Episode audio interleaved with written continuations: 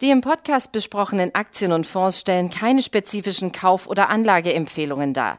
Die Moderatoren oder der Verlag haften nicht für etwaige Verluste, die aufgrund der Umsetzung der Gedanken oder Ideen entstehen.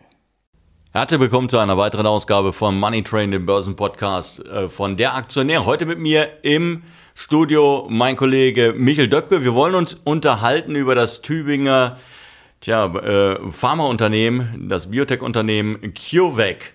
In den vergangenen Tagen äh, gab es hier sehr schlechte Nachrichten für die Anleger. Was genau ist passiert? Ja, CureVac hat ähm, eine neue Zwischenanalyse veröffentlicht zum Corona-Impfstoff, den das Unternehmen vorantreibt. Und die vorläufige Wirksamkeit lag doch deutlich unter den Markterwartungen und ähm, mit 47 Prozent. CureVac begründet das damit, dass in der Studie relativ viele Mutationen aufgetreten sind ähm, die da äh, quasi aufgetreten sind bei der Auswertung und dass natürlich dadurch äh, die Wirksamkeit eben nicht so hoch ist wie bei anderen Impfstoffen, die gegen Corona bereits entwickelt wurden. Genau, und die Reaktion des Marktes, die hat nicht lange auf sich warten lassen. Die Aktie ist zeitweise um 50 Prozent im Wert abgestürzt. Am Ende hatte sich das Ganze so ein bisschen, ich will nicht sagen beruhigt, aber es waren minus 39 Prozent, glaube ich, was ich noch in den Anzeigentafeln gesehen hatte. Ähm, wie konnte es so weit kommen? Also der Bund hat jede, der hat sich beteiligt an, an CureVac und hat Millionen reingeschossen. Es gab noch andere Investoren, die haben auch viele Millionen investiert. Und äh, war man zu euphorisch am Anfang oder weshalb kam es jetzt hier zu, der, zu dieser Enttäuschung? Die anderen, BioNTech beispielsweise, Moderna, die haben es ja auch geschafft.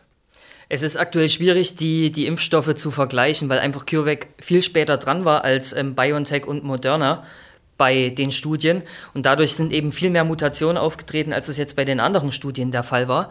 Ähm, das ist natürlich wirklich ein großer Faktor, der da mit reinspielt. Und man muss sagen, dass natürlich auch CureVac in, vor allem in Südamerika viele äh, Patienten in die Studie eingeschlossen hat, wo auch wiederum neue Mutationen aufgetreten sind, die bei uns jetzt in Europa noch gar nicht vorherrschen. Du hast es schon angesprochen, der Bund ist eingestiegen letztes Jahr mit 300 Millionen Euro über die KfW. Man hält jetzt ungefähr noch 16 Prozent. Man möchte sich auch nicht von der Beteiligung trennen, wie man so aus Regierungskreisen hört. Und natürlich war es ähm, letztes Jahr ein positives Signal, dass sich die Bundesregierung bei CureVac beteiligt hat. Das äh, zeugt natürlich von Vertrauen und hat sicherlich auch viel Vertrauen bei den Anlegern geweckt, was natürlich jetzt durch diese doch sehr enttäuschenden Daten in der vorläufigen Zwischenanalyse äh, sich etwas in Luft aufgelöst hat. Aber das Unternehmen will weiter forschen, bis diese ganzen, bis die Analyse letztendlich, also bis diese Studie abgeschlossen wurde. Genau, die Studie ähm, ist noch nicht zu Ende. Es war wie gesagt eine Zwischenauswertung und die ähm, endgültigen Daten sollen jetzt in zwei bis drei Wochen vorliegen. Es ist aber nicht zu erwarten, dass sich die äh, Wirksamkeit jetzt dadurch signifikant noch erhöhen oder, oder äh, verschlechtern wird. Es sind ein paar Prozent möglich, aber die Zwischenauswertung war schon so weit fortgeschritten in der Studie, dass es wirklich nur noch ein paar Prozente wohl ausmachen wird. Aber du hast es schon angesprochen, CureVac möchte weitermachen und steckt nicht den Kopf in den Sand. Man forscht auch an einer ähm, Corona-Vakzine gegen äh, also in der zweiten Generation quasi, die treibt man mit äh, GlaxoSmithKline voran, die Studien. Da möchte man jetzt auch demnächst äh, quasi eine klinische Studie starten für einen Corona-Impfstoff der zweiten Generation. Aber man muss natürlich sagen, durch die schlechten Wirksamkeitsdaten jetzt in der Zwischenanalyse wurde viel Vertrauen verspielt und die Marktreaktion sagt, glaube ich, alles. Ähm, währenddem das Unternehmen zumindest die Hoffnung nicht aufgeben will, man hat ja teilweise so ein bisschen das Gefühl, es wird noch ein, ja, so eine Art Restoptimismus hier versprüht, hat der Studienleiter überraschenderweise gesagt, für ihn ist das Thema erledigt. Das ja. ist durch. Da wird sich nichts mehr ändern. Genau, der Studienleiter ähm, sieht es sehr kritisch. Auch äh, der SPD-Gesundheitsexperte Karl Lauterbach hat gesagt, dass CureVac jetzt für Europa keine Rolle mehr spielen wird.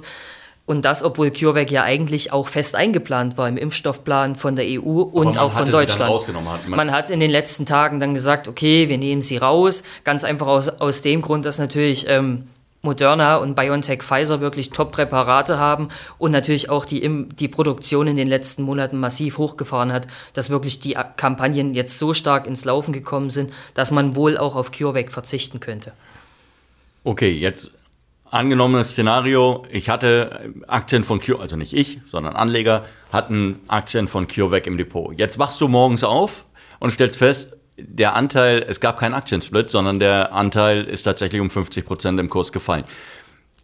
Wie muss ich mich verhalten oder wie sollte ich mich verhalten? Es ist aktuell natürlich eine sehr schwierige Situation für Anleger, die noch in CureVac investiert sind Man muss sagen, dass aktuell das Unternehmen einen Cashbestand hat, was ungefähr 9 Dollar entspricht.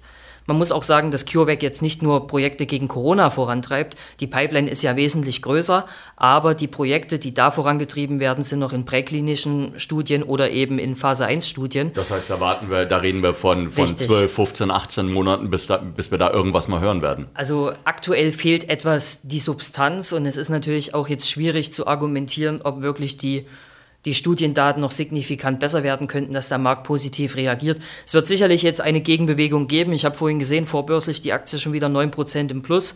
Analysten haben ihre Kursziele gesenkt, liegen jetzt so im Schnitt bei 50 Dollar.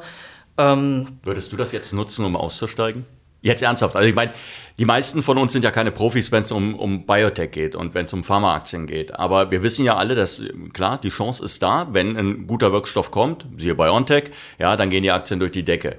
Ähm, aber häufig passiert es halt eben nicht. Und dann gibt es irgendwo eine Enttäuschung und dann gibt es richtig herbe Verluste. Hättest du die Aktie jetzt selber im Depot gehabt, wie würdest du verfahren?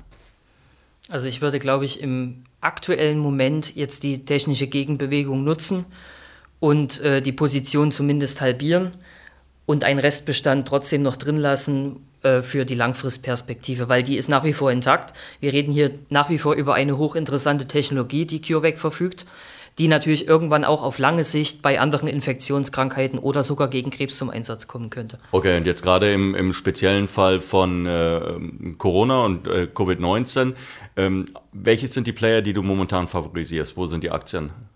Die deiner Meinung nach jetzt ins Depot eigentlich gehören? Also ich bin und bleibe ein großer Fan von BioNTech, nicht nur, weil wir jetzt den Corona-Impfstoff ähm, erfolgreich über die Ziellinie geführt hat und der sich auch gegen viele Mutationen als äh, sehr wirksam erweist, sondern weil das Unternehmen wirklich eine extrem breite Pipeline hat und natürlich jetzt durch die Milliardenerlöse, die man mit Comirnaty einnimmt, die Möglichkeit hat, die Forschung schnell voranzutreiben. Man ist nicht auf Finanzierungsrunden oder Kapitalerhöhungen oder Investoren angewiesen. Man bezahlt es quasi aus dem ganzen Cashflow und dadurch äh, kann da wirklich ein weltweit vielleicht eines der größten Pharma- und Biotech-Unternehmen auf lange Sicht der Welt entstehen. Jetzt hätte ich es fast vergessen. Was ist denn mit den Leuten, die noch nicht bei CureVac investiert sind und die jetzt sehen, Mensch, die Aktie kriege ich jetzt zum halben Preis? Ähm, da gibt bei mir immer im, im, im, Hinterkopf dieses Greife nie in ein fallendes Messer. Ähm, in dem Fall richtig? Sollte man die Finger davon lassen? Oder denkst du, hey, mit einer Mini-Position, ein Prozent des Depots, anderthalb, zwei Prozent des Depots, könnte man einfach jetzt mal reinlegen und dann sagen, ich spekuliere jetzt mal drauf, dass sich trotzdem noch irgendetwas Unvorhergesehenes ähm, da entwickelt oder dann eben, wie du es gesagt hast, auf den Rest der Pipeline? Also Spielgeld kann man vielleicht jetzt mal auf die Aktie setzen und vielleicht jetzt auch die charttechnische Gegenbewegung mitnehmen. Ähm, ansonsten würde ich sagen, mittelfristig ist es jetzt schwierig, dass CureVac dann natürlich auch den Newsflow liefert, der jetzt eine Bewertung von aktuell 8 bis 9 Milliarden Dollar, reden wir ja immer noch, trotz der Halbierung, rechtfertigt. Und es wird schwierig, äh, glaube ich, diese, diesen Marktwert zu halten. Wir sehen es also, liebe Zuhörer, ähm, Michel Döpke ist jetzt zwar nicht komplett äh, pessimistisch, was CureVac betrifft, aber er redet momentan davon ab, hier reinzufassen in dieses fallende Messer. Und äh, dir schönen Dank, dass du dir die Zeit kurz genommen hast und Ihnen hoffen wir natürlich, dass es Ihnen jetzt nicht unbedingt Spaß gemacht haben, äh, hat, aber dass Sie vielleicht irgendwas mitnehmen können aus dem Podcast. Bis dahin. Tschüss.